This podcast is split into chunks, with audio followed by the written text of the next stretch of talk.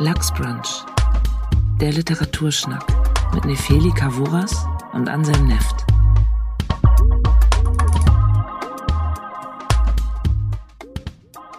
Ja, hallo und herzlich willkommen zur zehnten Ausgabe von Lachsbrunch, dem Literaturschnack.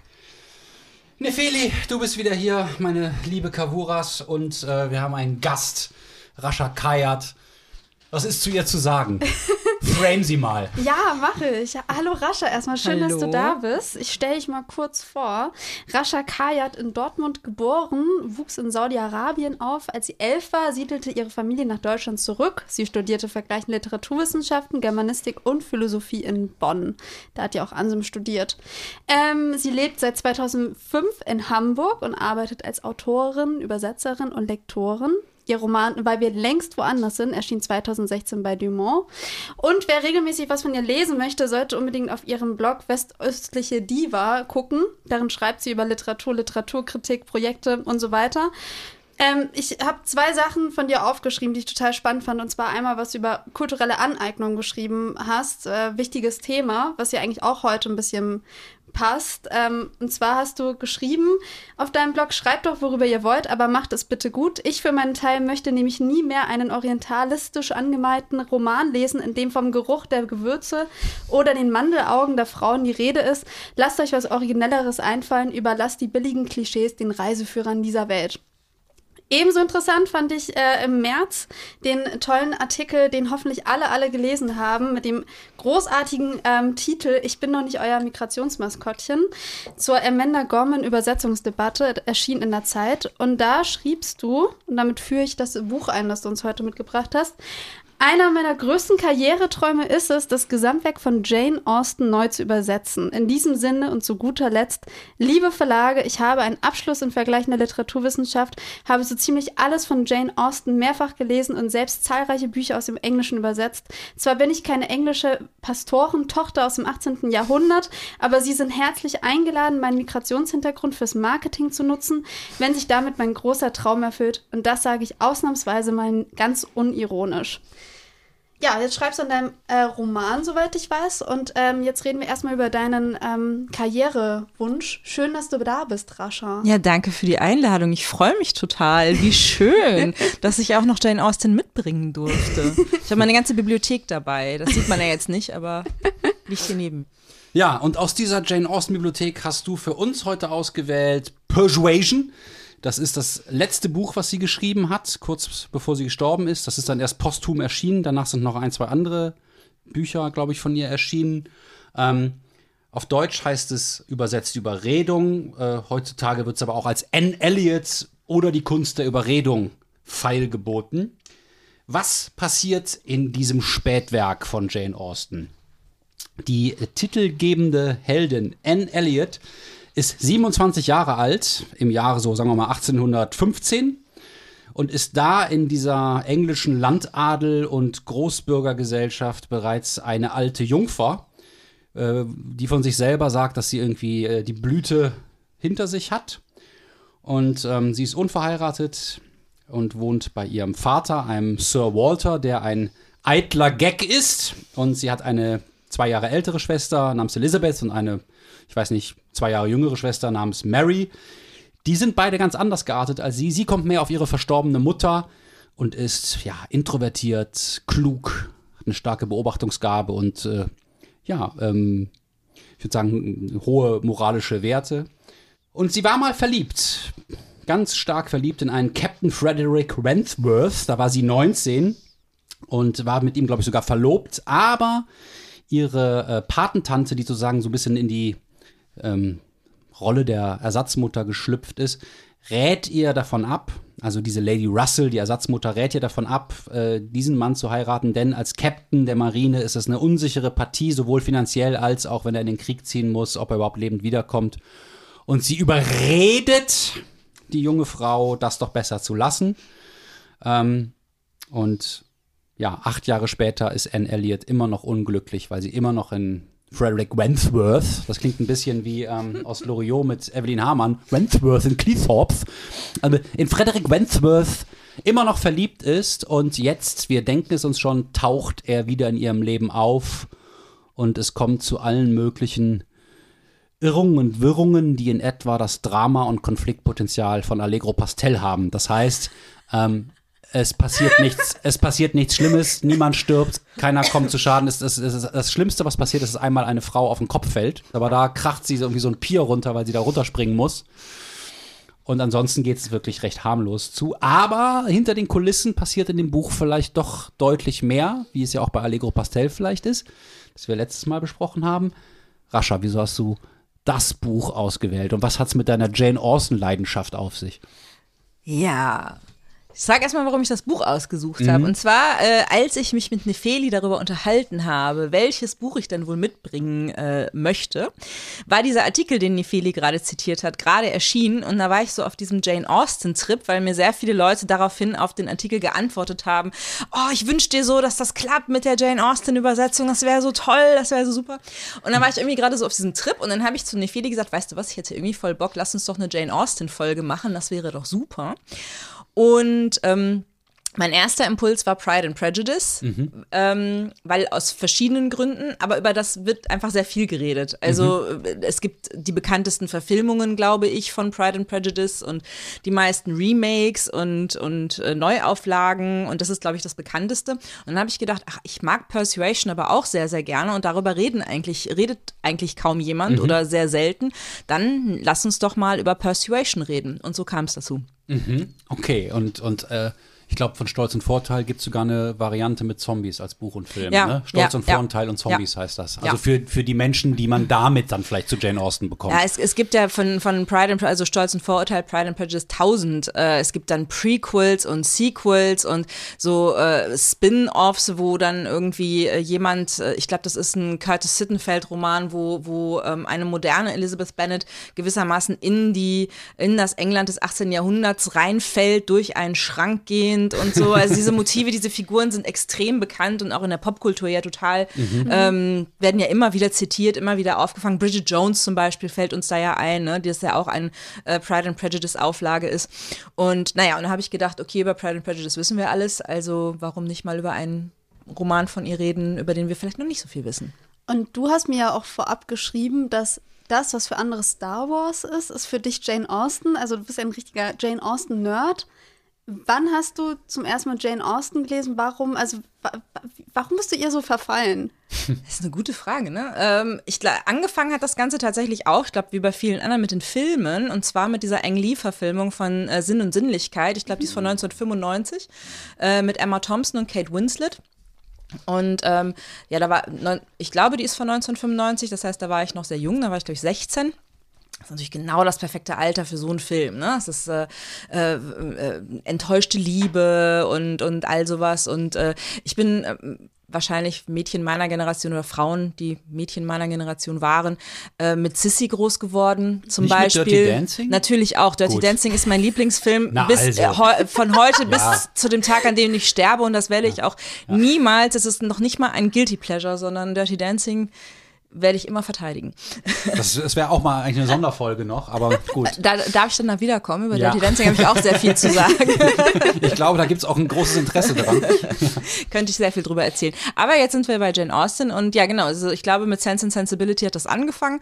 Und ich habe damals auch in der Buchhandlung gearbeitet, gejobbt als Schülerin. Und dann habe ich das so erzählt. Und dann hat meine Chefin, Frau Althaus damals, der, aus der Buchhandlung Althaus, äh, das war eine sehr, sehr strenge Frau, die dann mich erstmal in den Grund und Boden gestampft hat, dass ich nicht wusste, dass das Bücher sind, dass es eine Buchverfilmung ist. Und hat mir dann irgendwie so, das, das war damals, glaube ich, bei Insel erschienen, so ein Schuber gegeben mit irgendwie den ganzen Jane Austen-Romanen. Und da ging es dann los. Und dann habe ich mich da so, weiß ich nicht, irgendwie mochte ich das. Ich mochte die Dialoge. Ich mochte auch, ich habe, glaube ich, auch relativ schnell verstanden, dass äh, Jane Austen ähm, gar nicht so furchtbar ernst und, und ähm, immer so diese Romantikschiene, auf der sie immer verkauft wird. Ähm, klar gibt's diesen Unterton auch, aber im Großen und Ganzen ist sie eine sehr große Satirikerin und macht sich auch viel über Leute lustig, vor allem über Männer. Also die Männer in diesen Romanen, in allen Romanen kommen eigentlich nie gut weg, vor allem tatsächlich die Kleriker. Also sie war ja selber Pastorentochter und egal welchen Priester man aus diesen Romanen sich anguckt, das sind immer totale Witzfiguren und ähm,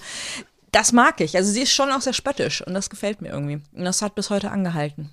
Und, und wie oft hast du jetzt Jane Austen gelesen? Also wie, wie, wie, oft liest du das? Oder wie. Also, oder wann war das, das letzte Mal, dass du Persuasion gelesen hast und wie war das dann? Diese Woche für diesen Podcast habe ich es jetzt nochmal gelesen. Ähm, ähm, Pride and Prejudice habe ich tatsächlich dieses Jahr schon mal gelesen, weil ich Pride and Prejudice, ähm, weil ich einen Workshop unterrichtet habe, äh, in dem wir über Struktur geredet haben und über Plot bauen. Und ich finde, ähm, das habe ich immer wieder gesagt, aber ich wollte das dann auch nochmal wiederholen, dass wir ähm, an, Pers äh, an Pride and Prejudice wahnsinnig gut ähm, Struktur lernen können. Also es ist einfach strukturell perfekt gebaut, wenn man es mal auseinander nimmt. Also äh, nicht nur die fünf Akte, sondern auch die, Ver äh, die Verwicklungen der einzelnen Figuren. Es ist auch wahnsinnig gut getimed. Ähm, von, von den Entwicklungen und von den Umschwüngen in der Handlung und ähm, wann dann nochmal wieder eine Verzögerung eintritt. Also es ist handwerklich vom Schreiben her, kann man sich da extrem viel dran ab abgucken und es einfach ähm, Studenten oder Workshop-Teilnehmern sehr gut verdeutlichen, weil es auch ein Buch ist oder eben ein, ein Text ist oder ein Stoff ist, den sehr viele kennen. Von daher lesen selber, aber ich gucke mir schon mindestens so dreimal im Jahr irgendeinen Jane Austen-Film an. Mhm. Also, dass sie satirisch ist, eine scharfe Beobachtungsgabe hat, dass es sehr humorvoll zugeht, das würde ich auch sagen. Und ähm, das mit der Struktur bei Stolz und Vorteil, das glaube ich jetzt einfach mal. Ich habe das nicht gelesen, das ist jetzt das erste Jane Austen-Buch, was ich gelesen habe. Ähm, aber das sind für mich nicht beides Gründe, weswegen eine Sache so eine Herzensangelegenheit wird. Das sind ja eher noch so Gründe, ja, cool, dass es so ist.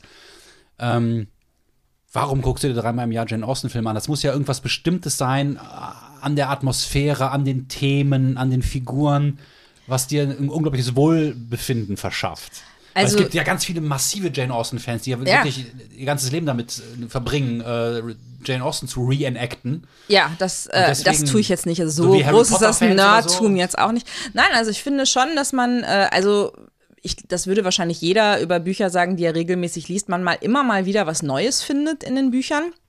Ähm, ich mag und mochte immer, und das habe ich jetzt bei Persuasion auch wieder festgestellt, die Frauenfiguren bei Jane Austen sehr gern. Ich meine, Lizzie Bennet ist ja eine ganz klassische Figur, die immer wieder rangezogen wird, wird gesagt, das ist halt eine äh, absolute Oberfeministin. Ich hatte ganz lange über meinem Schreibtisch so ein äh, Zitat von ihr hängen, äh, wo äh, dann drauf stand, äh, My courage always rises with every attempt to intimidate me. Und das finde ich schon großartig, wenn man sich überlegt, wann das geschrieben wurde und äh, dass das eine unverheiratete, ledige junge Frau sagt, die das auch sehr selbstbewusst vorträgt. Aber wenn das jetzt im Wilden Westen spielen würde, unter Rangern, würde dir das dann genauso gut gefallen? Oder ist es auch diese englische Upper Class vor 200 Jahren? Ich weiß gar nicht, ob das, es hat schon mit den Dialogen und mit der Sprache zu tun. Ich weiß nicht, ob jetzt, wenn, also ich habe noch nie so ein, ich habe natürlich als Kind irgendwie Winnetou gelesen, aber ist ja auch kein richtiger Western in dem Ja. Sinne. das ist halt auch Ja. eine kulturelle Aneignung, nicht wahr? Ja. Ähm, ähm, ich hab's mit Western nicht so, also auch im Film nicht. Das Ja, spricht ja, aber mich das, nicht da- so an. darauf will ich halt ja, hinaus, Ja, ich ne? weiß. dass es sowas gibt, äh, dass man bei bestimmten ähm, Settings Mhm. äh, irgendwie emotional dabei ist. Ne? Bei Äh, mir ist das so, so Gothic Horror, mhm, wenn irgendwie Vampire und dunkle Schlösser sind, bin ich schon mal generell geneigt. Ja. Ne? Und wenn jetzt zum Beispiel, sag mal, Western ist, bin ich generell eher gelangweilt. ja. Oder Science Fiction Ja. der klassischen Art. Dann denkst du, nö, inter interessiert mich optisch nicht, die Raumschiffe Ja. im Weltall. Nee, das kann aber gut sein. Also wie ich gerade gesagt habe, bin ich mit Sissy groß geworden, Mhm. schon als kleines Mädchen und mit sämtlichen alten Romy Schneider-Filmen, wo sie überall in Reifröcken rumläuft und äh, Katja, die ungekrönte Kaiserin Mhm. und die junge Victoria und was da nicht alles war.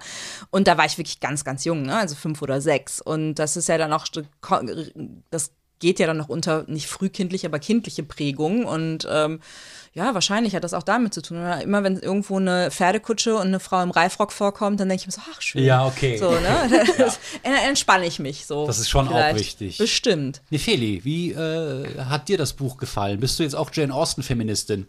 Also, oh Gott. Ähm, es war jetzt das erste Jane Austen-Buch, das ich je gelesen habe. Ich glaube, ich habe damals in der Schule ähm, äh, Sinn und Sinnlichkeit gesehen, kann mich aber gar nicht mehr dran erinnern. Ähm, Rascha, ich schätze dich und deine Arbeit sehr. Ach du liebes bisschen. Jetzt bin ich, jetzt, jetzt bin ich ja mal gespannt. Ich hatte mich richtig drauf gefreut, endlich mal. Ich dachte so, cool, Rascha bringt Jane Oh Austen mein mit. Gott, ja. Ich werde, dann werde ich Jane Austen lieben. Ich hätte, ich hätte ansonsten Jane Austen nie gelesen, weil mich das immer so ein bisschen abgeschreckt hat, auch durch die Filme oder so, dass ich dachte, das ist nicht mein Ding. Und dann ähm, habe ich, hab ich das gelesen. Und ich sag mal so, ich habe oft Schlafprobleme. Ich habe jetzt in den letzten Wochen so gut schlafen können, weil ich tatsächlich immer nach 20 Seiten oder 10 Seiten extrem ermüdet war von Ja. dem Buch. Und es tut mir total leid Das zu sagen, doch nichts. weil ich, ähm, weil ich, äh, also wie gesagt, ich habe mich ja total drauf gefreut und dachte so, ich, ich steig nicht rein. Also ich Dabei muss, würdest du so wunderbar in so eine Jane Austen-Verfilmung passen. was so, soll das denn heißen? so als, als Mary oder so. Als die Als Mary. Ausgerechnet aus Mary, oh mein die Gott. zickige jüngere Schwester. Ah, toll, die zickige, so siehst du Ach so, mich nee, zick, zickig sagt man ja jetzt nicht mehr. Hypochondrische junge Schwester vor allem. Jetzt heißt es ja, ich sehe ein, die also Arschige. wenn ihr jetzt beide auch gesagt habt, dass es für euch der erste Jane Austen-Roman Mhm. war, war das vielleicht auch keine kluge Wahl von mir, direkt irgendwie mit dem Buch einzusteigen. Das ist vielleicht auch, äh, dann hätte man vielleicht doch lieber mit Pride and Prejudice einsteigen sollen. Aber äh, ist ja auch interessant. Also dass, mir hat's also, gefallen. Ich weiß jetzt gar nicht, was da drüben wieder. ich kann, aber ich muss gestehen, ich muss gestehen, als ich es jetzt nochmal gelesen habe, habe ich das, ich habe das ein bisschen befürchtet, weil ich auch vergessen habe, dass es schon auch relativ monoton ist äh, im Ton und äh, in dem, also es wird relativ souverän aberzählt und ähm, es evoziert, als würde mehr passieren, als am Ende eigentlich tut. Weil, also es ist dann immer so, und dann passierte das und dann kam derjenige in den Salon und dann ist es so. Ja. Und das ist schon, das ist mir jetzt beim Wiederlesen auch aufgefallen, dass ich gemerkt, da habe ich nämlich mitgedacht, ich dachte so, uh, Das heißt, aha. Nefeli unkt ein bisschen rum und du ruderst sofort zurück. Nein, das überhaupt gar nicht. nicht. Ich, ich stehe weiterhin zu äh, diesem Buch und zu, auch zu der Wahl und allem. Ich, ich sage ja nur, als jetzt selber auch Ja. gelernte Lektorin, Ja. dass ich mir eben denke, ja, okay, vielleicht als, äh, wenn du noch gar nicht mit dem Stoff vertraut bist oder mit, einer, mit einem Autor, äh, gibt es vielleicht ein gutes oder ein nicht so gutes Buch, um in deren Werk einzusteigen. Das ist ja Fakt, ne? Also es Mhm. gibt ja, ähm, das ist ja, ich, wenn jetzt jemand sagen, sagt, ich möchte gerne mit Thomas Mann anfangen, würde man dem vielleicht auch nicht unbedingt sofort den Zauberberg geben, sondern erstmal sagen so, Brüder erstmal, nimm ne? mal erstmal die Buddenbrooks, das ist vielleicht ein bisschen einfacher. Oder Tod in Venedig, das ist nicht ganz so lang. Oder so. Und Dann kommt man vielleicht rein oder nicht, aber äh, ich kann mir, äh, ich kann, äh, ich habe es ja befürchtet, ich habe das Foto von dir ja gesehen auf äh, Instagram, wie sie mit dem Buch in der Hand in einer Decke eingewickelt schläft. Und dann habe ich ihr noch gesagt, hoffentlich schläfert dich das Buch nicht ein. Ähm, ja, das tut mir sehr leid. Nein, das muss dir gar nicht Hast du leid so eine Dark Academia-Reihe da gemacht, wo du in so Nee, habe Gothic-Klamotten mit Jane Austen irgendwie vor so einem Backsteingebäude nee, ich hab auf dem vorgestern eine Freundin besucht und habe gesagt, ich muss jetzt das Buch zu Ende lesen und muss mich zum Lesen quasi. Ich darf das, die, deine Wohnung nicht verlassen, solange ich das Buch nicht durchgelesen habe. Und dann bin ich auf ihrem Sofa dreimal eingeschlafen, während ich gelesen habe. Aber ich habe trotzdem mir natürlich sehr viel, ich bin trotzdem vorbereitet, habe sehr viele Notiz- Notizen mitgebracht. Aber ich meine, also alleine, Herr Ansem, deine Zusammenfassung vom Buch war schon sehr, ähm, also äh, die, die, die, war sehr, sehr, sehr wohlwollend ausgedrückt, weil natürlich, ähm, wenn es doch nur so wäre, dass es nur darum geht, dass Anne Elliot auf äh, den Frederick hofft und er kommt irgendwann zurück und die nähern sich vielleicht wieder an, vielleicht auch wieder nicht. Aber das ist ja nicht das, worum es geht, sondern wir haben hier, ich habe eine aus, auf Wikipedia eine, äh, ein Familienregister gefunden von allen Figuren, die in dem Roman vor. Das sind noch nicht mal alle Figuren. Das sind nur die Familien, die in dem Roman vorkommen. Und das sind, ich sehe hier ungefähr 25 Personen. Und diese 25 Personen, wenn in diesem im, im Englischen 200 Seiten dicken Die Roman, heißen auch alle Charles, ne? die heißen alle Charles Oder Walter. Walter Oder Charles, Mary. Oder Henry. Genau, und heißen alle gleich. Und alle haben immer riesen Redeanteile und erzählen so einen Schwachsinn. Erzählen irgendwas über den Spiegel, den sie haben. Es geht immer um Schönheit. Die Person ist nicht so schön wie die andere. Oh, Dafür oh. hat sie aber so viel Geld. Oh, ich kann gleich mal was vorlesen. bitte lies was Ich lese vor. mal ein Zitat vor, ja? Entschuldigung, ich wollte jetzt Bitte. nicht... Nee, ja- ich, ich finde es total Wir interessant. müssen mal ein bisschen, müssen wir ein bisschen in den, in den Ja, ich Tonfall find's total reinkommen. interessant hier. Also ich, ich muss zugeben, ich habe es auf Deutsch gelesen. Ich war da ein bisschen faul. Ähm, das Englische gucke ich mir aber auch auf jeden Fall noch an, weil mich das natürlich interessiert, wie der Sound dann ist. Ähm, es gibt hier eine Passage, man muss dazu sagen, es ist eine personale Erzählhaltung, also es wird, sie machte dies, sie machte das geschrieben, aber eigentlich ist alles genau aus der Sicht von Anne Elliot. Ähm, das ist auch oft erlebte Rede, was ziemlich spannend ist, so, ähm, wir bekommen eigentlich wirklich ihr Innenleben mit oder wie sie über andere denkt. Und hier versetzt sie sich jetzt in ihren Vater rein, den Sir Walter. Also, der Vater, der ziemlich eitel ist und auf Aussehen großen Wert legt, ähm, ist, weil er total verschuldet ist, nach, mit seiner Familie, also seinen Töchtern, nach Bath gezogen, in äh, besser bezahlbare Verhältnisse. Und hier kommt die Passage. Das war das Schlimmste an Bath, die Menge an reizlosen Frauen. Womit er nicht sagen wollte, dass es nicht auch hübsche Frauen gäbe, aber die Anzahl der hässlichen überstieg jedes vernünftige Maß. Wie oft hatte er das nicht schon bemerkt, wenn er durch die Straßen ging? Auf ein annehmbares Gesicht kamen 30, 35 indiskutable. Und einmal, als er in einem Geschäft in der Bond Street gestanden hatte, waren draußen 87 Frauen vorbeigegangen, eine nach der anderen und nicht eine passable darunter. Gut, es war ein frostiger Morgen gewesen, bitterkalt, was höchstens einer von tausend zu Gesicht stand. Dennoch, die Anzahl von hässlichen Frauen im Bath war erschreckend. Und was die Männer betraf, so war es um sie noch unendlich viel überbestellt. Solche Vogelscheuchen, wie sie die hiesigen Straßen unsicher machten. Ich meine, das ist doch, das ist doch nicht langweilig. Also es, es geht ja schon auch am Anfang, gibt es ja auch schon so eine Passage, wo er sich über die Seeleute lustig macht oder wo, Ja. wo geschrieben wird, wie er die Seeleute beschreibt, die äh, Wettergegerbt, immer 20 Jahre älter aussehen, genau, als die sie 20, sind. genau, dann so eine Anekdote erzählt und so weiter. Und genau, also das sind alles so, äh, so Dinge, die mir schon auch durchaus gefallen. Aber ich verstehe auch deinen Einwand. Ich glaube, ich war. Na- Naja, also ich, ich habe ich hab mich auch über solche Stellen amüsiert. Ich fand das trotz, ich fand eine, ich fand, es gab eine Stelle, die fand ich richtig lustig. Vielleicht, äh, dazu kommen wir vielleicht später, aber ansonsten. Es geht ja immer nur darum, dass die sich gegenseitig besuchen kommen. Also ständig Was machst du denn im letzten Jahr?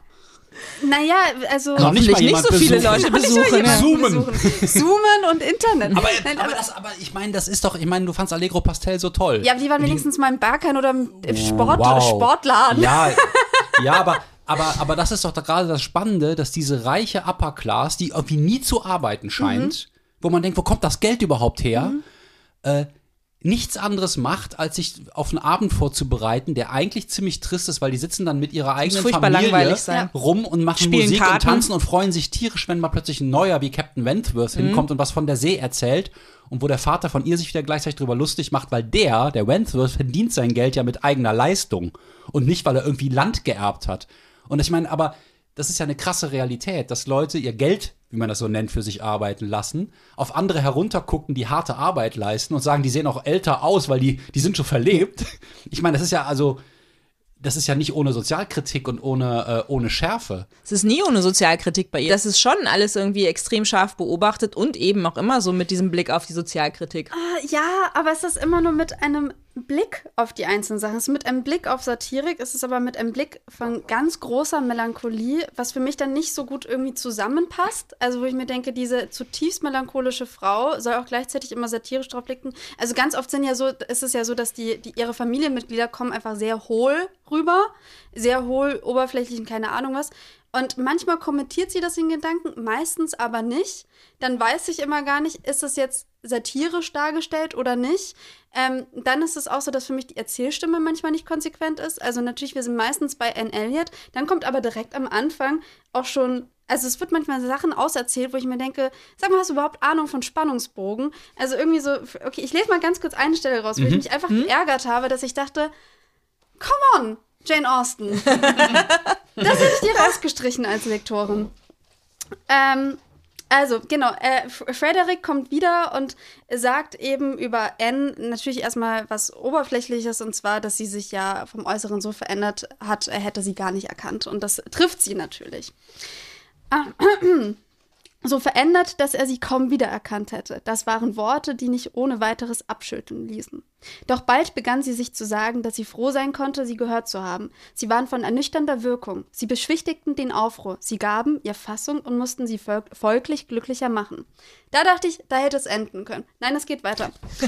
Frederick Wentworth hat in der Tat solche oder ganz ähnliche Worte gebraucht, ohne freilich daran zu denken, dass sie ihr hinterbracht werden könnten. Er fand sie erschreckend verändert und so gerade heraus nach seinem Eindruck befragt, hat er kein Blatt vor den Mund genommen. Er hatte Anne Elliot nicht vergeben. Sie hatte ihn schändlich behandelt. Sie hatte ihn fallen gelassen und enttäuscht. Und schlimmer noch, sie hatte dabei eine Charakterlosigkeit bewiesen, die seine eigene Entschiedenheit und Selbstgewissheit nicht hinnehmen konnten. Sie hatten ihn aufgegeben, um es anderen recht zu machen.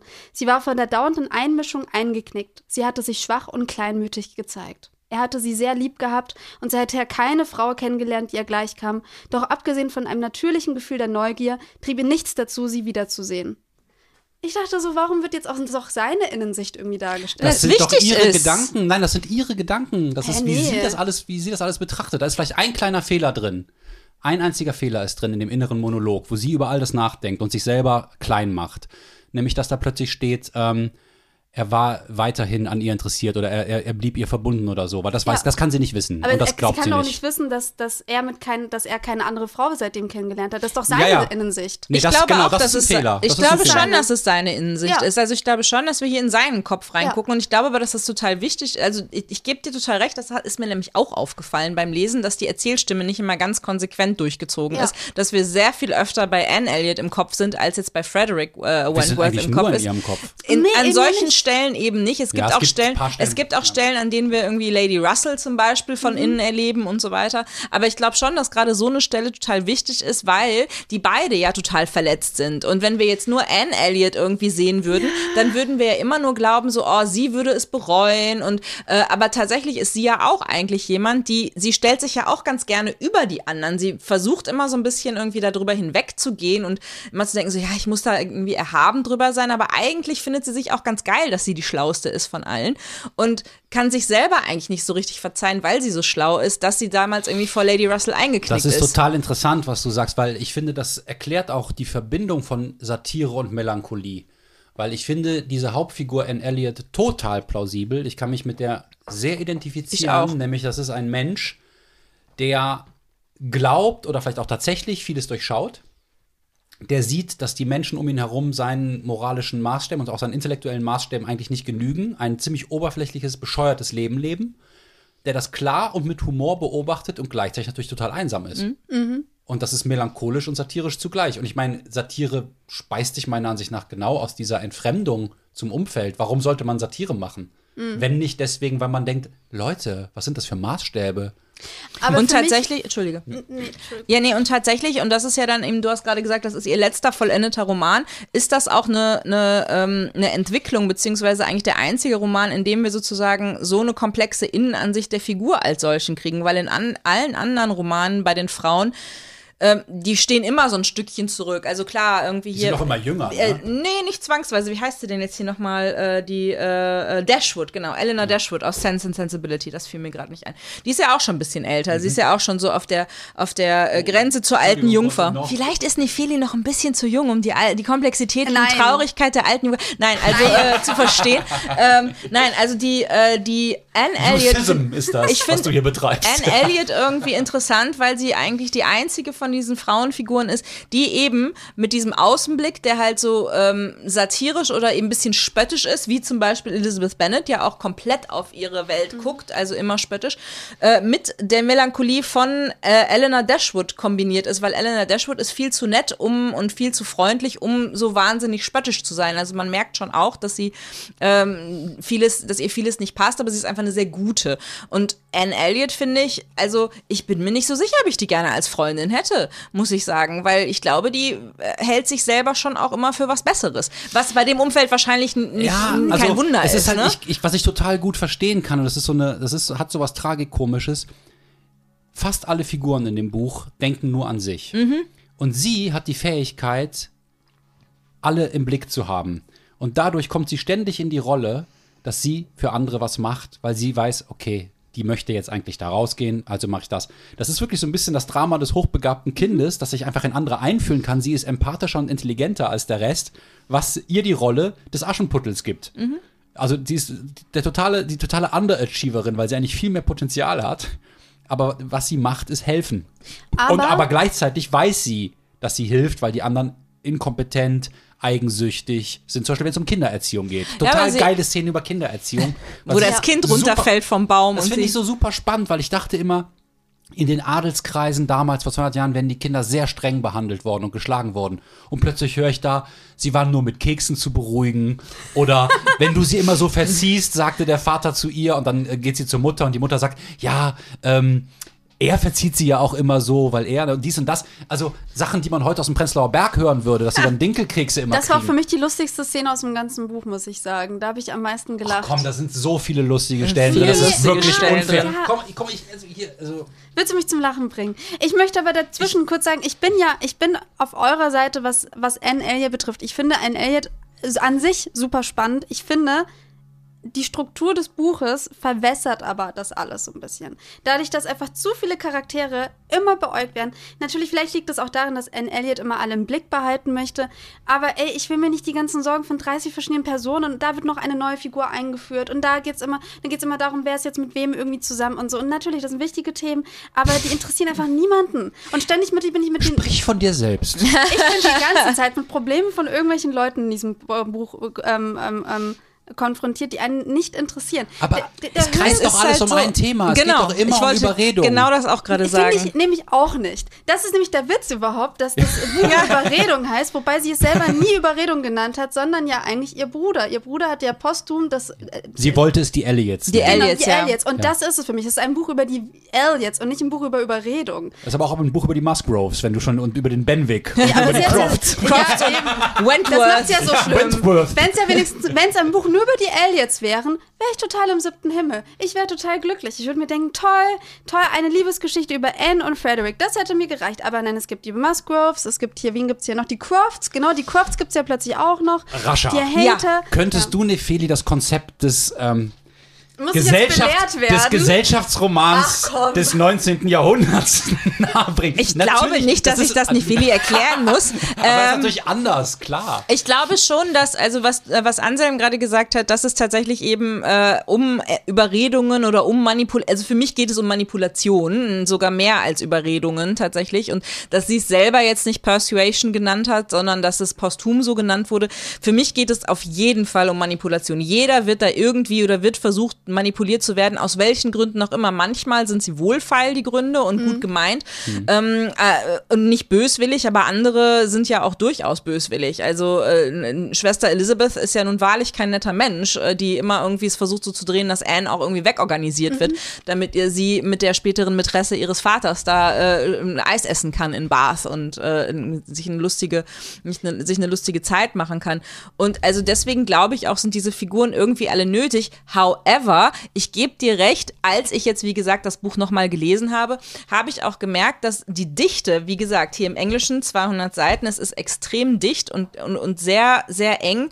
Äh, es atmet Das nicht so Tol richtig. Tolstoi nicht passiert. Es ist, äh, genau, es ist halt, es atmet Der nicht hätte so noch 200 richtig. Seiten über Kriegsführung eingeflochten. äh, Das ganze Buch, äh, das, das ist eben extrem schnell aberzählt und du musst schon extrem aufmerksam lesen, während es aber tatsächlich eigentlich keinen richtigen Sog entwickelt, weil so viele Figuren auf so schnellem Raum ein, oder auf so kurzem Raum eingeführt werden und man kommt gar nicht so richtig zum Atmen. Also da Ja, muss ja, ich dir okay. wirklich recht geben, das ist Ja. mir beim Wiederlesen jetzt auch aufgefallen und wahrscheinlich habe ich es in meiner Erinnerung ein bisschen verklärt gehabt. Ich hatte auch das Gefühl, dass Aber man ich eigentlich stehe trotzdem noch dazu. Ich glaube, Also Jane Austen war voll ihrer Zeit voraus. Man hätte eigentlich eine Netflix-Serie daraus machen können mit mehreren Staffeln. Und dann wäre ich zufrieden, wenn irgendwie jede Hm? Familie ihre eigene Staffel bek- bekommen hätte. Dann wäre es auch vielleicht halbwegs interessant. Aber so, ich kam wirklich nichts. Ich war, ich war total durcheinander. Hm? Ich dachte, ich hatte auch irgendwas Gefühl, okay, ich habe keine Ahnung, wer du jetzt bist. Mhm. Aber hey, erzähl mir deine Probleme. Ist okay. Geht hier rein, da raus. Na gut, okay, Ja. wird dir Anne Elliot auch gerade so Okay, gehen. also ich muss auch zugeben, ich fand es auch nicht ganz einfach. Also ich habe das jetzt auch nicht so in äh, so super freudvoll am Stück immer 50 Seiten gelesen, weil ich es auch manchmal anstrengend fand mit den vielen Namen und Rollen. Das ist das Schwierige. Aber und ich ge- gebe euch auch beiden recht, dass das Buch nicht im klassischen Sinne spannend ist, weil es geht eigentlich jetzt auch wirklich um relativ wenig. Aber dass es so viele Figuren gibt, das finde ich überhaupt nicht unwichtig, weil es ist nicht nur ein Roman über eine Liebesgeschichte. Also so eine, es gibt, gab, glaube ich, damals so diese ähm, Courtship-Plots, wo ein, eine junge Dame versucht, irgendwie den richtigen Kerl zu finden und sie erkennt dann, der Mann ist der Richtige und den liebe ich auch wirklich. Also das war schon damals revolutionär. Nicht nur du wirst verheiratet, sondern es geht auch nicht nur um Geld, es geht auch um Liebe. Ne? Liebe statt Geld. Und das ist sozusagen die Basis, auf der sie aufbaut, das Genre. Aber dann macht sie einen großen Gesellschaftsroman raus, der vielleicht sogar schlauer ist als sie selber, das kann ich nicht beurteilen, indem er nämlich nicht nur zeigt, wie überall diese ganzen Überredungs- und Manipulationsmechanismen wirken, sondern auch, dass die Gesellschaft so ist, dass die Struktur so ist, dass es gar nicht anders geht, als dass die Leute ständig sich selbst und andere manipulieren, weil sie überhaupt nicht frei sind. Die sind wahnsinnig unfrei, vor allen Dingen die Frauen. ja. Und das, das ist, äh, hinterrücks extrem spannend, finde ich. Ich finde es auch extrem modern. Also du hast Ja. einfach da eine Frau, die irgendwie versucht für ihr eigenes, also für ihr eigenes Leben Verantwortung zu übernehmen, obwohl sie in keinerlei Hinsicht dafür ähm, ermutigt äh, sein kann. Ne? Sie hat keine Möglichkeit, selber Geld zu verdienen. Sie ist äh, in ihrer Blüte längst, ähm, hat ihre Blüte längst überschritten, gilt als alte Jungfer, ist also im Prinzip, hat auch im Prinzip keine Aussicht darauf, nochmal eine gute Partie zu machen. Ähm, Das ist total bedrückend eigentlich. Total. Es ist, es ist total bedrückend und nichtsdestotrotz äh, bleibt sie ja irgendwie doch so in ihrer Rolle und, und äh, wird sich wahrscheinlich schon ab und zu mal fragen, was passiert mit mir eigentlich, wenn ich alt bin? Muss ich dann bei meiner blöden Schwester Mary wohnen und da irgendwie die Gouvernante von ihren äh, verzogenen Blagen sein? Ja, darauf läuft das ähm, das ist, äh, da- das finde ich schon, ich finde das schon alles extrem, ähm, ja, auf, also mit der, der Blick auf die weiblichen Figuren in allen Büchern, aber in dem jetzt speziell, weil sie eben ein bisschen älter ist als die, ähm, als die anderen Austin-Heldinnen, ähm, wahrscheinlich extrem realistisch und modern für die Zeit. Nefeli, noch ein Zitat. Ja, ich Wo- wollte auch gleich wo wir Textstelle Modernen sind. vorlesen, Ja. Das ist ein Gespräch ziemlich am Ende, wo Anne Elliot mit einem Mann, ich habe seinen Namen vergessen, spricht, aber eigentlich versucht sie durch das Gespräch äh, den ebenfalls im Raum anwesenden Frederick Wentworth Ja. Ähm, zu informieren. Also es, hier, es gibt sehr viel über Bande, es ist sehr viel in Das finde ich übrigens sehr schön, das muss ich auch dem Buch anerkennen, diese ähm, ähm, subtile Annäherung. Mhm. Also, dass es immer, dass, dass immer eine Spannung im Raum ist, die, die nehmen sogar ich wahr. die kommt sogar bei mir im modernen jungen Wesen, hier hackt ja drauf rum, an, dass da, dass da sehr viel Spannung ist und dass da sehr viel Feingefühl zwischen diesen Personen ist, die eigentlich sich ja getrennt haben. Das konnte ich im Buch auch abgewinnen. Es war mir zu wenig davon. Ich hätte Mhm. gerne einen größeren Fokus drauf gehabt, weil ich das besonders schön fand. Also diese Gesellschaft mag ja oberflächlich und äh, oft auch von egoistischen Menschen geleitet sein, aber Feingefühl und Takt, äh, das kann man ihnen nicht absprechen. Und das ist etwas, was mich auch anspricht. Also aus der Sicht von heute, wo wir vielleicht ganz anders drauf sind und aber dieses taktvolle und dieses, dieses subtile miteinander kommunizieren nicht mehr so praktizieren. Hier ist die Zitatstelle. Da sagt sie zu ihrem Gesprächspartner, mit dem sie sich darüber streitet, ob Männer oder Frauen in der Liebe mehr leiden, äh, wenn sie ihren Liebespartner nicht mehr haben oder nicht bekommen können. Und ähm, dann sagt sie, nein, bitte berufen wir uns nicht auf Beispiele in Büchern. Die Männer hatten schon immer den Vorteil vor uns, ihre Geschichten selbst erzählen zu dürfen. Immer war die Bildung auf ihrer Seite und die Feder in ihrer Hand. Nein, Bücher als Beweismittel scheiden aus. Und von solchen Passagen gibt es einige in dem Buch. Und das könntest du heute in ein Buch reinschreiben und dann würden alle sagen, wow, das ist so woke. Super feministisch und wow, genau. Nee, oder, oder aber, und gleichzeitig ist es nicht bitter. Das Buch ist sehr scharf in der Beobachtungsgabe. Die Leute kommen echt schlecht weg und trotzdem findet man sie nicht abstoßend, sondern eigentlich irgendwie eher drollig oder skurril. Es, ich finde, es ist auch eine Wärme drin. Man möchte sogar manchmal mit dabei sein bei diesen Gesellschaften. Also Ja. ich finde find die, nicht- ich find die nicht abstoßend. Ich habe mich über fast jede Person geärgert, die neu eingeführt worden ist, weil ich mir denke, dadurch über jede Person, die neu eingef äh, eingeführt wird, verwässert da gerade irgendwie alles. Und es gab aber eine Person, worüber ich mich sehr gefreut habe, weil die noch mal ein Gegenbeispiel gezeigt hat und da kam noch eine andere gutmütig Mrs. auf. Smith. Ich lese einfach mal kurz diese Stelle vor, weil ich da dachte, wenn ich mehr von diesen Figuren gehabt hätte, dann wäre ich, glaube ich, mehr drin gewesen, egal, auch wenn es so gehetzt gewesen wäre. Ähm, äh, sie war Witwe und sie war arm. Ihr Mann hatte ein ausschweifendes Leben geführt und, sie, und ihr bei seinem Tod vor zwei Jahren entsetzlich ungeordnete Verhältnisse hinterlassen. Sie hatte mit Verwicklungen aller Art zu kämpfen gehabt und als wären das nicht Widernisse genug, war sie von einem schweren rheumatischen Fieber befallen worden, das sich schließlich in ihren Beinen festgesetzt und sie bis auf weiteres zum Krüppel gemacht hatte. Aus diesem Grund war sie nach Beth gekommen und hatte sich in der Nähe der Thermalbäder eingemietet, wo sie sehr ärmlich lebte ohne den Komfort auch nur eines eigenen Mädchens, wie kaum anders zu erwarten, nahezu ohne, nahezu ohne jeden gesellschaftlichen Verkehr. Ihre gemeinsame Freundin verbürgte sich dafür, dass ein Besuch von Miss Elliot, Mrs. Smith, sehr freuen würde, und Anne verlor daher keine Zeit. Zu Hause erwähnte sie nichts von dem, was sie erfahren hatte und was sie plante. Es hätte niemanden groß interessiert. Sie besprach sich nur mit Lady Russell, die ihre Empfindungen voll und ganz teilte und sie bereitwillig so nah an Mrs. Smiths Unterkunft in den Westgate Buildings absetzte, wie Anne es wünschte. Der Besuch war gemacht, die Bekanntschaft wieder aufgenommen, ihr Interesse aneinander neu belebt.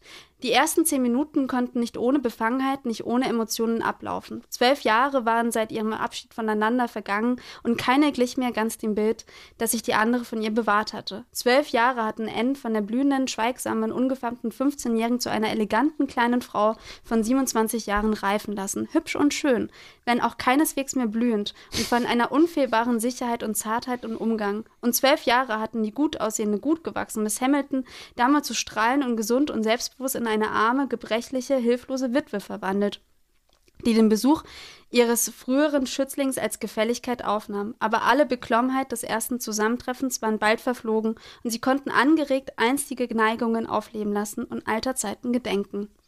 Da war ich berührt.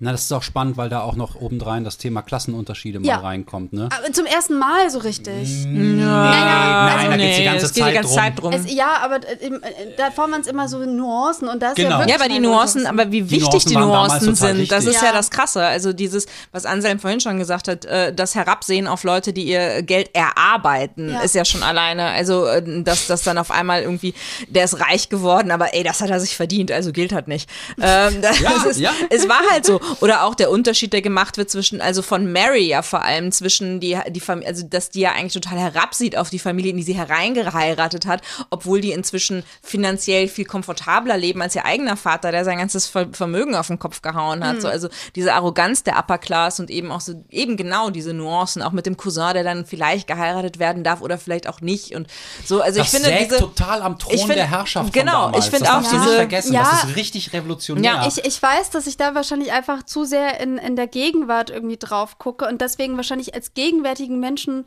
ähm, ist es für mich schwer, mich reinzufinden. Es hat aber we- einfach damit zu tun, dass es einfach zu, dass es zu viele Schleifen dreht um die gleichen Themen und dass das zum Beispiel einfach nur eine Doppelseite ist in den ganzen 300 Seiten dicken Roman, wo ich mir denke, davon hätte ich gerne mehr gehabt, damit das für mich irgendwie stimmiger ist. Also ich finde ganz vieles am Roman total wichtig von den Themen her. Ich finde es aber grundsätzlich nicht stimmig erzählt. Ich finde die Erzählstimme nicht stimmig. Ich finde die Dramaturgie teilweise ein bisschen unstimmig. Ich finde, äh, es, es gibt dann auch noch eine Passage, in denen es ein Gespräch gibt, wo der ganze Roman nochmal erklärt wird. Ich dachte, danke für diese Zusammenfassung. Ja, Also klar, ich meine, es hat sich, das Storytelling hat sich noch mal verfeinert seit damals. Ja. Ne? So Ja. Die Leute, die heute die Netflix-Serien, die du gerne guckst, konzipieren, die sind mit anderen Wassern gewaschen auch. nochmal. Ne? Ich gucke nur noch Horrorfilme, alles ein anderes Thema. Aber ähm, ähm, ich will sagen, ich fand das im Gegensatz zu dir dann doch spannend, dass da immer neue Figuren kommen, weil zum Beispiel gar nicht klar ist, bei welchem Mann bleibt sie jetzt hängen. Da tauchen ja durchaus andere Möglichkeiten auf und auch interessante Möglichkeiten. Ein, ein poetisch angehauchter, melancholischer Mann, der so ihren Intellekt spiegelt. Witwer auch noch. Ja. Dann ein Oder Lebens, ein Lebens vermeintlich Witwer, Witwer, ja. Also oder seine Verlobte, war nicht, war nicht seine Frau, sondern seine Verlobte, Verlobte ist die gestorben, ja, ja, und mhm. er leidet auch da sehr drunter. Und äh, ähm, ein in, introvertierter, poetischer Typ, dann auf der anderen Seite ein lebenslustiger, ähm, erst bei der Familie in Ungnade gefallen, dann wieder aufsteigender Mann. Da gibt es auch eine wahnsinnig lustige Stelle, die, die lese ich auch direkt noch vor, um, um zu zeigen, wie viele lustige Stellen es gibt. Moment. Ähm, Sie war von niederer Herkunft gewesen, das ja, aber nicht ungebildet oder unkultiviert. Dazu reich und über die Maßen verliebt in seinen Freund. Dieser Freund ist dieser Henry Elliot. Darin hatte der Reiz bestanden. Ist das nicht auch schon geil, geiler Satz? Ja, die war verliebt in ihn. Darin hatte der Reiz bestanden. Sie hatte ihn umworben. Mhm. Ohne diese Lockung hätte all ihr Geld keine Versuchung für Mr. Elliot dargestellt. Und Sir Walter bekam überdies versichert, dass sie ein Prachtweib gewesen sei. Das veränderte die Sachlage freilich gewaltig. Ein Prachtweib mit einem großen Vermögen und obendrein in ihn verliebt. Das, Ich das glaube, ist ich hätte, wundervoll. es, ich hätte es gut gefunden, wenn ich es von dir vorgelesen bekommen Ha, hätte. das kann gut sein, weil ich finde nämlich auch gerade die Vorlesung richtig super. Ja. Also das äh, ist tatsächlich. noch eine, noch eine, ja. bitte, bitte. Ja, bitte. ist- Du hast, du hast gesagt, Mrs. Smith gefällt dir so gut. Ne? Das ist eine arme, in einfachen Verhältnissen lebende, auch noch obendrein kranke Frau, die am Ende des Buches durch die Poetic Justice, durch die poetische Gerechtigkeit dann auch noch ein bisschen zu mehr Geld kommt. Und da steht dann ganz am Ende, das ist die vorletzte Seite, Mrs. Smith Fronatur, Fronatur, Fronature. Fro Fro Nature. Fro Nature. Fronature. Happy Nature litt keinen Schaden durch diese Aufstockung ihrer Einkünfte, denn ihre Munterkeit und Alertheit ließen sie nicht im Stich, und solange dieser Hauptquell der Kraft nicht versiegte, hätte sie selbst einem noch größeren Zuwachs an weltlichen Gütern die Stirn zu bieten vermocht, Sie hätte steinreich und kerngesund sein können und trotzdem glücklich. Komm, Großartig, gib's oder? zu. Ja, das ist schon. Da, da muss ich zugeben. Aber ihr müsst auch zugeben. Und das es in diesen, nach den ganzen Geschichten, so einen Ja, Satz das stimmt. rauszuhauen, das ist doch wirklich mit dem, mit dem feinen Florett der damaligen Gesellschaft so richtig in den Bauch gepiekst. Ja, das sehe ich.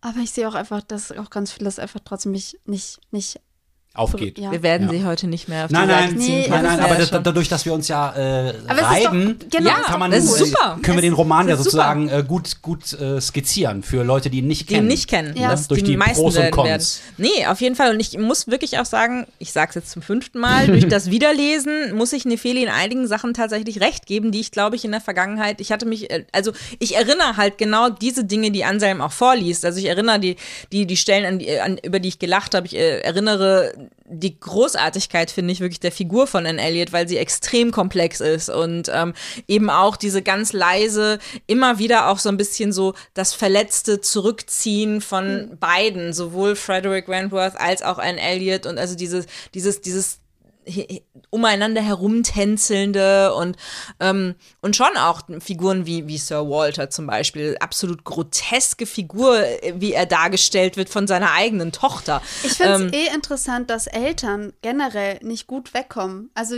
alle Eltern in diesem, Rom, in diesem Roman sind eigentlich, Bis auf Also- die Musgroves vielleicht. bis ja. auf die Ja, Maske. aber die werden auch ja ein bisschen so als liebenswürdige Idioten Das dargestellt. stimmt. ne? Ist halt auch jetzt nicht so, dass man sagt, die, die, die hält man so wahnsinnig in Ehren, sondern sind sehr liebenswürdig, aber auch so ein kleines bisschen minder bemittelt. aber ne? es ist schon so, dass ich mich gefragt habe, haben, haben einfach dumme Menschen Kinder bekommen oder wird man dumm, wenn man Kinder kriegt? Ach Quatsch. Aber es wird doch auch einfach in dem Buch gezeigt, dass das Konzept Mutterschaft total fragwürdig ist, nach dem Motto, alle, alle Frauen sind gute Mütter, das liegt ihnen im Blut, sie wollen das unbedingt sein. Weil Mhm. ihre Schwester Mary sich genauso wenig dafür interessiert wie der Mann. Mhm. Und das ist, das ist auch wun wunderbar äh, gezeichnet. Und ähm, der sogar ihren Sohn alleine lassen will, nur damit sie irgendwie den neuen in der Nachbarschaft nicht verpasst, nachdem der Sohn gerade vom Baum gefallen ist und Genau. irgendwie Ja. total Schiss hat, dass sie jetzt was verpasst, wenn sie auf die, nicht auf die Party geht und äh, äh, total den Ehekrieg anzettelt, weil ihr Mann ja jetzt gehen möchte. Und äh, das sind da, das ist zum Beispiel auch, finde ich, also Mary, über die könnte ich mich den ganzen Tag totlachen. Die ist so grotesk und wenn man sich dann eben vorstellt, dass die eigentliche Erzählstimme ja so ein bisschen so von der Schwester eingefärbt ist, also könntet ihr so, ich weiß nicht, ob ihr Geschwister habt, aber könntet ihr so über eure Geschwister reden? Ich könnte über meinen Bruder, glaube ich, so nicht sprechen. Ich weiß nicht so genau. das wollen wir jetzt hier Das gar nicht erörtern. Ich möchte sagen, dass ich mal gelesen habe, dass ähm, Jane Austen diesen Sir Walter, also den Vater von Anne Elliot in dem Buch, ähm, konzipiert hat nach dem Prinzregenten George IV., Prince of Wales, der später König von England war, den sie zutiefst verachtet hat, weil das ein Verschwender und Blender gewesen sein soll, der die Meriten für den Sieg im Napoleonkrieg auf sich geladen hat, obwohl viele Leute damals gesagt haben, die Engländer haben gegen die Franzosen unter anderem gewonnen, also mit anderen zusammen, äh, nicht wegen dieses Regenten, sondern trotz, Trotz dieses Regenten. Und das sind alles so Dinge, die man vielleicht, wenn man das jetzt einfach so ahistorisch liest, einfach nur so als Unterhaltung, das soll irgendwie gut funktionieren, für mich soll fetzen, nicht mitbekommt. Und für mich ist es auch so, das Buch ist nach modernen Spannungsbögen und Storytelling-Prinzipien mittelmäßig. Aber aus historischer Perspektive super spannend. Sowohl als was Feminismus angeht, als auch was die damaligen Standessachen angeht, als auch was Kindererziehung, ähm, Finanzen, ähm, Arbeit angeht und auch die ganze Frage, wo kommt das ganze Geld eigentlich her? Im, Im Nebensatz erfahren wir mal, dass der eine irgendwo in den westindischen Kolonien was hat. Das ist Sklavenhandel, über Ja, das, was das, wir, ist was wir im hier Mans reden. Mansfield Park geht es den ganzen Tag Ja. darum. Da, Also da dieses- wird das, das, Geld erste Mal so erzählt. Verbrechen. Ja, in Mansfield Park geht es um darum, Ah, ja. dass das dann auch äh, der, ähm, jetzt habe ich natürlich, äh, ich habe Ja, ja, das sind schon, so also Namen, Fanny ne? Price Ja. auf jeden Fall die äh, Hauptfigur im Mansfield Park, die auch, weil als armes Mädchen bei Onkel und Tante abgeladen und der Onkel, der hat auch, und da geht es ganz viel darum, dass sie es dann auf einmal entdeckt durch Briefe, ähm, dass er in den äh, westindischen Kolonien äh, hat und äh, sieht dann Bilder, also Zeichnungen und ähm, das wird auch eben erzählt. Und das ist auch so eine der wenigen, äh, denke ich, Texte aus der Zeit von einer Frau geschrieben. Man muss sich das ja auch immer vor Augen halten. Ne? Das ist eine Frau, die das hier schreibt. Das ist politisch ähm, für ihre Zeit gewesen, glaube ich. Und eben auch immer wieder die- diese, diese, diese wahnsinnig grotesken äh, Kleriker, die von einer Frau, die selber eine Pastorentochter eben war. Ja. Und ähm, also ich glaube schon, dass die sehr revolutionär veranlagt war und dass die, glaube ich, eigentlich ihre Gesellschaft gerne kippen, gekippt hätte, hätte sie gekonnt. Ich finde, ich kriege auch ein Gespür von der, von der Gesellschaft und dafür bin ich auch sehr, sehr dankbar, weil ich damit ansonsten nicht in Berührung kommen würde. Mir würden aber die ersten 50 und die letzten 100 Seiten reichen. Das kann ich aber nachvollziehen. Vielleicht möchtest du doch noch mal mit, äh, per, äh, mit Pride and Prejudice äh, dich vertrauen. Nach einer machen. Pause Nach vielleicht. einer Pause. Nein, aber an, an sich auf jeden Fall. Ich finde die Themen ja auch, wie gesagt, total wichtig und gut. Und ich, mir sind auch ein Drittel der Figuren auch irgendwie nahe gekommen. Aber die, die, das ganze, das ganze Konstrukt ähm, ähm, ging in, für mich nicht komplett auf. Ich glaube aber auch tatsächlich, dass die einzigen Figuren, die einem, wenn man das jetzt so aus handwerklicher Perspektive ran, äh, äh, dran geht, ich glaube, die einzigen Figuren, mit denen wir wirklich mitfühlen sollen, sind, glaube ich, Anne Elliot und Frederick Wentworth. Ähm, ist, würde ich jetzt so denken, intendiert von der Autorin, ähm, dass das eigentlich die einzigen sind, mit denen wir wirklich mit, mitfühlen und mitfiebern sollen. Wir hören immer wieder irgendwie, wie es, zu der Beziehung kam, was passiert ist, wie sie auseinandergebracht wurden, wie sie jetzt umeinander rumtänzeln, äh, wie es ihnen das Herz bricht, dass sie jetzt die ganze Zeit immer wieder zusammenkommen, aber auch sich nicht so richtig in- zu stolz sind und ähm, Die anderen und so. sind ja auch mal ein bisschen schon fast ist ein bisschen. Staffage. Ja, genau. Ja, es ist halt so ein bisschen Staffage. Also ich muss sagen, dass ich äh, emotional gar nicht so groß involviert war mit den Figuren. Ähm, mit Anne Elliot am ehesten, weil ich ihr, ihr Problem nachempfinden kann, dass sie mit ihren Fähigkeiten, wenn sie nicht einen Mann findet, ähm, Keine ein Chance hat. noch belangloseres Leben führen muss. Und das ist eine Tragik, die, glaube ich, ganz, ganz viele Frauen damals und heute weltweit kennen und die, die auch noch nicht vorbei ist. In, in Deutschland vielleicht größtenteils, aber in weiten Teilen der Welt eben nicht. Ähm, und das ist schon bei allem Humor und aller Leichtigkeit des Buches schon auch einfach bitter.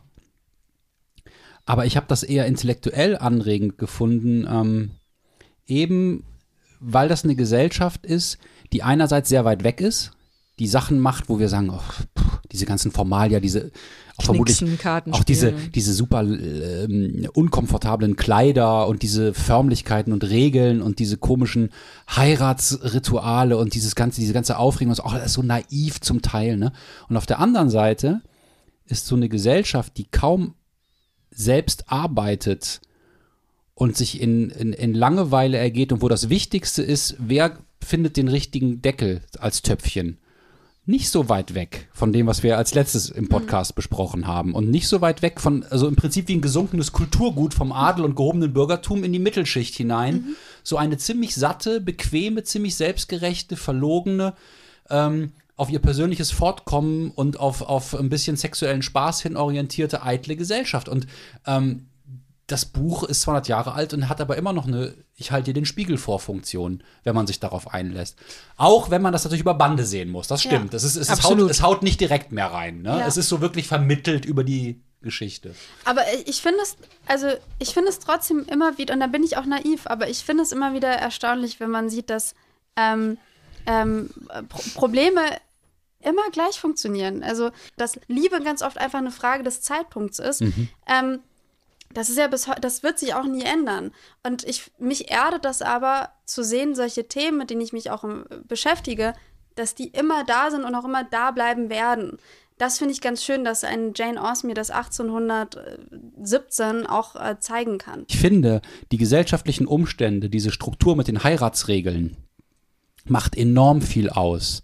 Ich habe gerade lustigerweise parallel zu Anne Elliot von Maike Stoverock Female Choice gelesen. Ein, das ist eine Biologin, die ein Buch darüber geschrieben hat, warum das Patriarchat entstanden ist und äh, wie sich das jetzt langsam wieder ändert.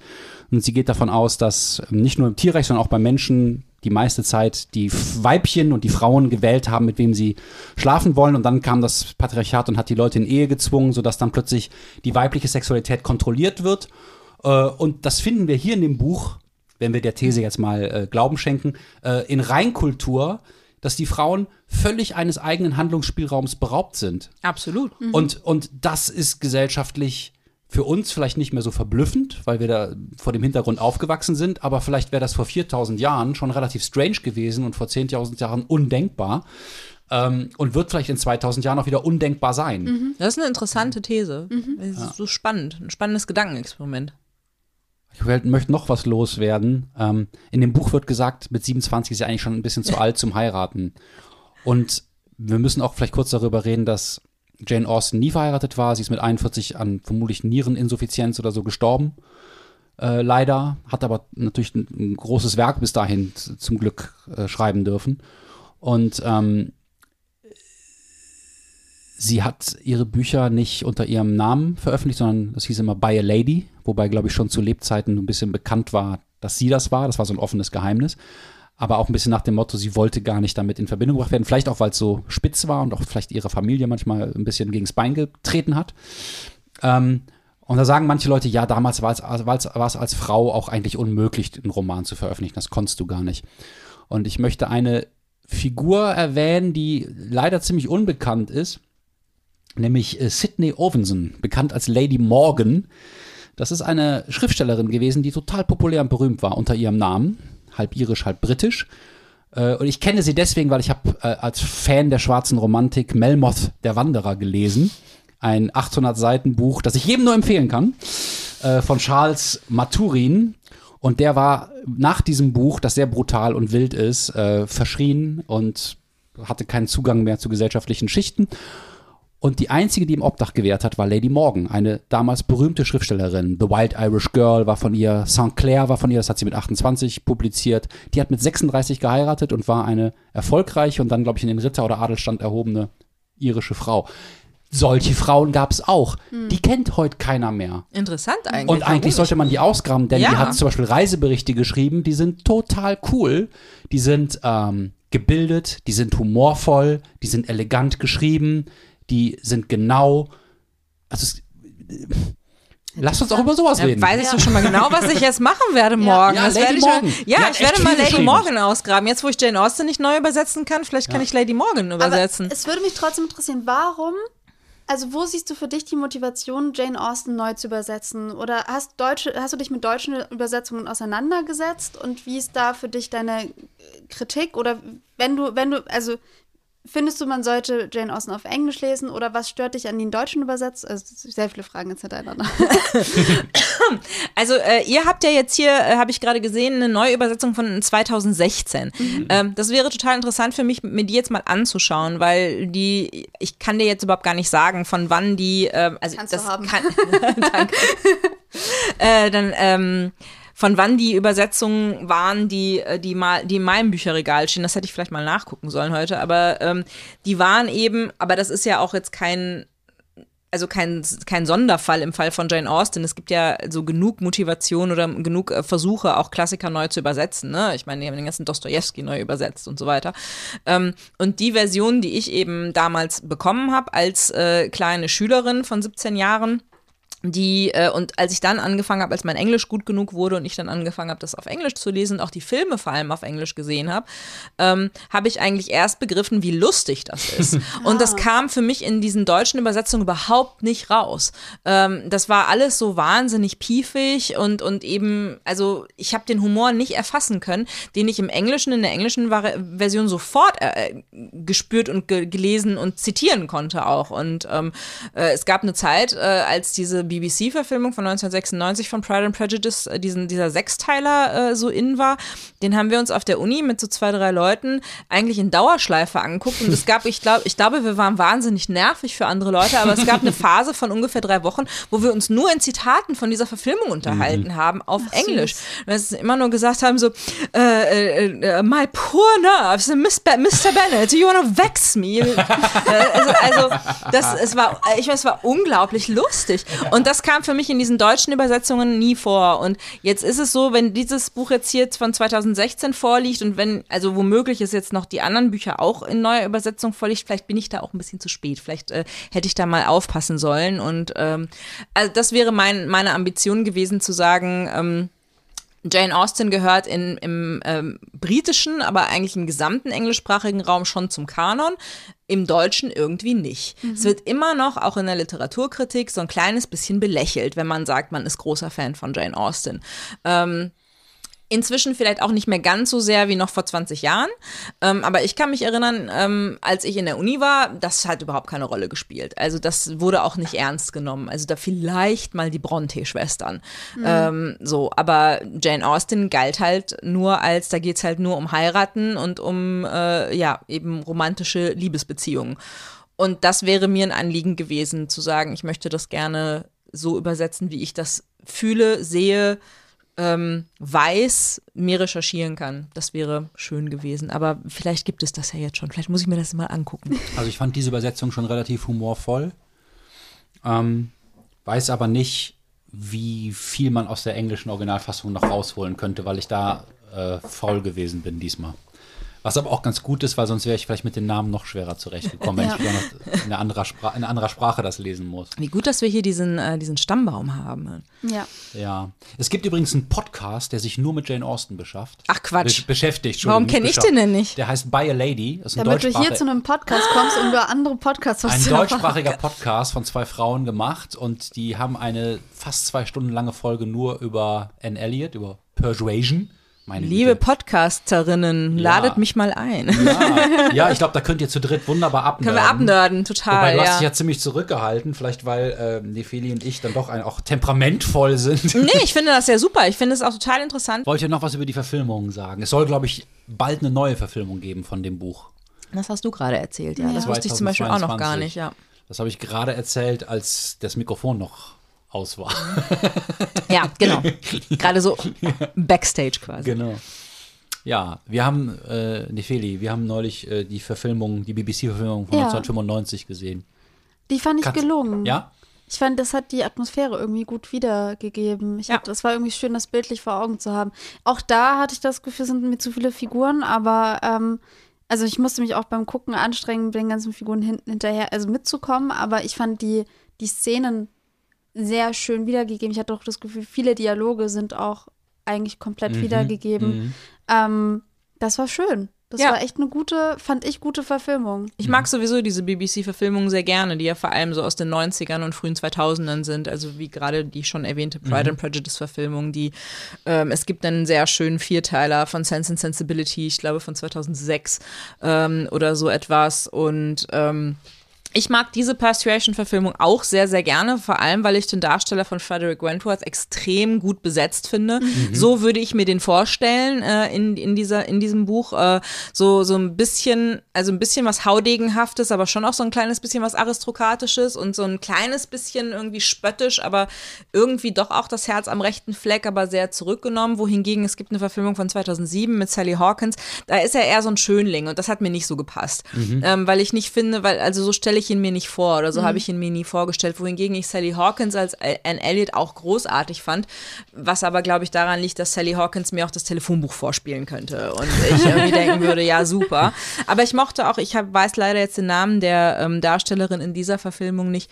Fand ich auch toll. Also, ähm, ich mag diese BBC-Verfilmung immer sehr gerne. Man spürt immer so, dass die, die das machen, kulturell damit aufgewachsen sind und verhaftet sind und, ähm, und, und das eben so, ja, aus einer tiefen Zuneigung Ja. verfilmen und nicht irgendwie aus einer Draufsicht. So habe ich das Gefühl. Vielleicht ist das auch nur eine Interpretation. Aber was dann vielleicht, Nefeli, für dich auch ein bisschen unbefriedigend ist, ich frage einfach mal. Ja, mach. Ja, das ist, würde mich auch interessieren. Wenn was die genau so- Kritik, wenn die Kritik von Austin an dem gesellschaftlichen System, an diesen Heiratsregeln so groß ist, ne? Warum ist dann letzten Endes die Lösung doch eine tolle Heirat? Ne? Ist das vielleicht auch ein Problem? Ja. Dass man denkt, sie, sie hat ja die Struktur schon durchschaut Ja, stimmt. Und jetzt beschreibt sie aber, wie dann wieder Mann und Frau bestenfalls zusammenkommen. Stimmt, ja. Ja, das hat mich auch gestört, dass ich dachte, Das eigentlich. ist wie so eine gebremste die- Revolution. Ja, für die Figuren hätte ich mir teilweise was einfach anderes gewünscht. Also vielleicht, dass die auch, ich hatte auch das Gefühl, es ist schon fast künstlich, wie die sich annähern und eigentlich hätte ich das besser gefunden, wenn alle eigenständiger bei sich geblieben wären. Was sie aber nicht sind. Was sie auch nicht können. Was also es gibt können ja die Gesellschaft, in, ich wollte gerade sagen, die Umstände geben es ja nicht her. Also äh, wie ich gerade versucht habe zu mir vorzustellen. Ich glaube, Annes Schicksal ansonsten wäre gewesen, als äh, alte Jungfertante slash Gouvernante äh, ihren Neffen von ihrer äh, fiesen Schwester Mary großzuziehen. Ja, das wäre wahrscheinlich ihr Schicksal gewesen. Beim Thema Überredung auch nicht vergessen, dass Überredung natürlich, also dass Erziehung auch vor allen Dingen Überredung ist und das Gesellschaftssystem, in das du reinerzogen wirst, überredet dich die ganze Zeit, bestimmte Wahrheiten von dir selber zu unterdrücken und andere größer zu machen, bestimmte Dinge so zu sehen, andere nicht so zu sehen. Und bestimmte Dinge Mhm. zu glauben. Genau. Und das, äh, wenn man das so bei Licht betrachtet, ist das schon im, im Gewand einer Romanze und im Gewand der Satire eine ziemlich düstere Analyse dieses Ehesystems und dieses Adelsausbeutungssystems. Ja, es und das halt finde ich auch- schon beeindruckend. Ja. Ja. Gut. Man könnte über Jane Austen und ihre Bücher äh, einen ganzen Podcast machen, der dann am Ende noch By a Lady heißt. und äh, wir stellen dir noch eine Frage, Bitte. Rascha, wo du schon mal hier bist. Ja. Und wir gar nicht viel über dich geredet haben, sondern ganz Das viel macht über nichts. Jane Austen und Das ist doch schön. Das ist doch viel ja, besser. ist auch mal schön, Ist ne? doch viel besser. Ja, aber dein Leben ist ja auch interessant. Naja, ich mein, geht so. Du bist irgendwie in Dortmund geboren, Ja. dann warst du zehn Jahre in Jeddah. Ja. Das ist eine, eine riesige Hafenstadt, so mit drei Millionen Leuten in äh, Saudi-Arabien. Das ist richtig. Ein Land, wo ich noch nie war und vermutlich auch nicht so schnell hinkomme. Wahrscheinlich nicht. Und ähm, dann bist du wieder zurück nach Dortmund und ähm, was ich aber von dir wissen will, Bitte. hat nichts damit zu tun, sondern äh, dein nächster Roman. Ist Ja. das ein Roman, richtig? Jawohl. Und würdest du bereits sagen, worum es im Groben geht oder welche Richtung das ist, oder ist es zu früh für solche ähm, Offenbarungen? Ja, ich will eigentlich nicht, ich bin da so ein bisschen abergläubisch und will eigentlich mal nicht so viel drüber reden, aber ich sag einfach mal, ich bin ja im Ruhrgebiet geboren und groß geworden und das spielt diesmal eine sehr viel größere Rolle als beim ersten Roman.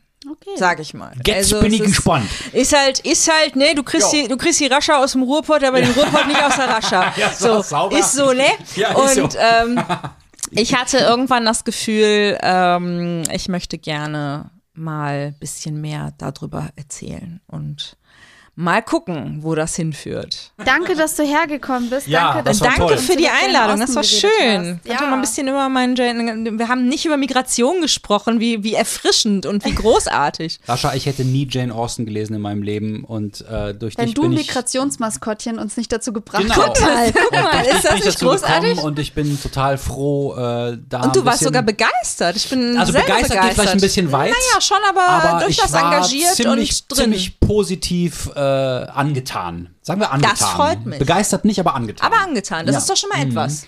Und mir ist, ich, ich glaube, mir ist Jane Austen total sympathisch. In der Art, wie sie schreibt. Wo ich denke, Da kann ich es doch bei stehen lassen. das ist ein Humor, der bis heute funktioniert. Und wenn die jetzt hier mit uns säße, glaube ich, wir hätten Spaß. Und das rührt mich über die Generationen hinweg. Das ist, Oh. ich finde das ganz toll. Das weißt du, wenn du schön. von früher Dinge liest Ja, und sagst, Das Ah, funktioniert Menschen, immer noch. Die Menschen damals hatten auch ähnliche Impulse zum Teil Ja. oder ähnlichen Humor. Und wir könnten jetzt, glaube ich, hier sitzen und ein paar Witze machen und könnten alle lachen und das finde ich so schön. Ich glaube, das ist ja auch, also sie, sie wird ja nicht äh, umsonst immer wieder weiterverfilmt. Also Ja. äh, irgendwas scheint ja auch nach wie vor immer noch die Menschen anzusprechen, was darüber hinausgeht, dass äh, Frauen hübsche Kleider anhaben und in Pferdekutschen äh, äh, spazieren fahren. Also ich glaube, Das nennt man Stockholm-Syndrom.